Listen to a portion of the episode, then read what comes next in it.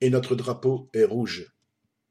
Zemmour, Le Pen, Pécresse, mais aussi Mélenchon se sont indignés parce que le drapeau européen avait remplacé durant deux jours le drapeau français sous l'Arc de Triomphe. Ceux qui invoquent ainsi le drapeau tricolore veulent faire croire aux travailleurs qu'ils auraient des intérêts communs avec les capitalistes qui les exploitent en France. Ils veulent qu'ils acceptent de sacrifier leurs revendications au nom de la guerre économique avec les autres capitalistes.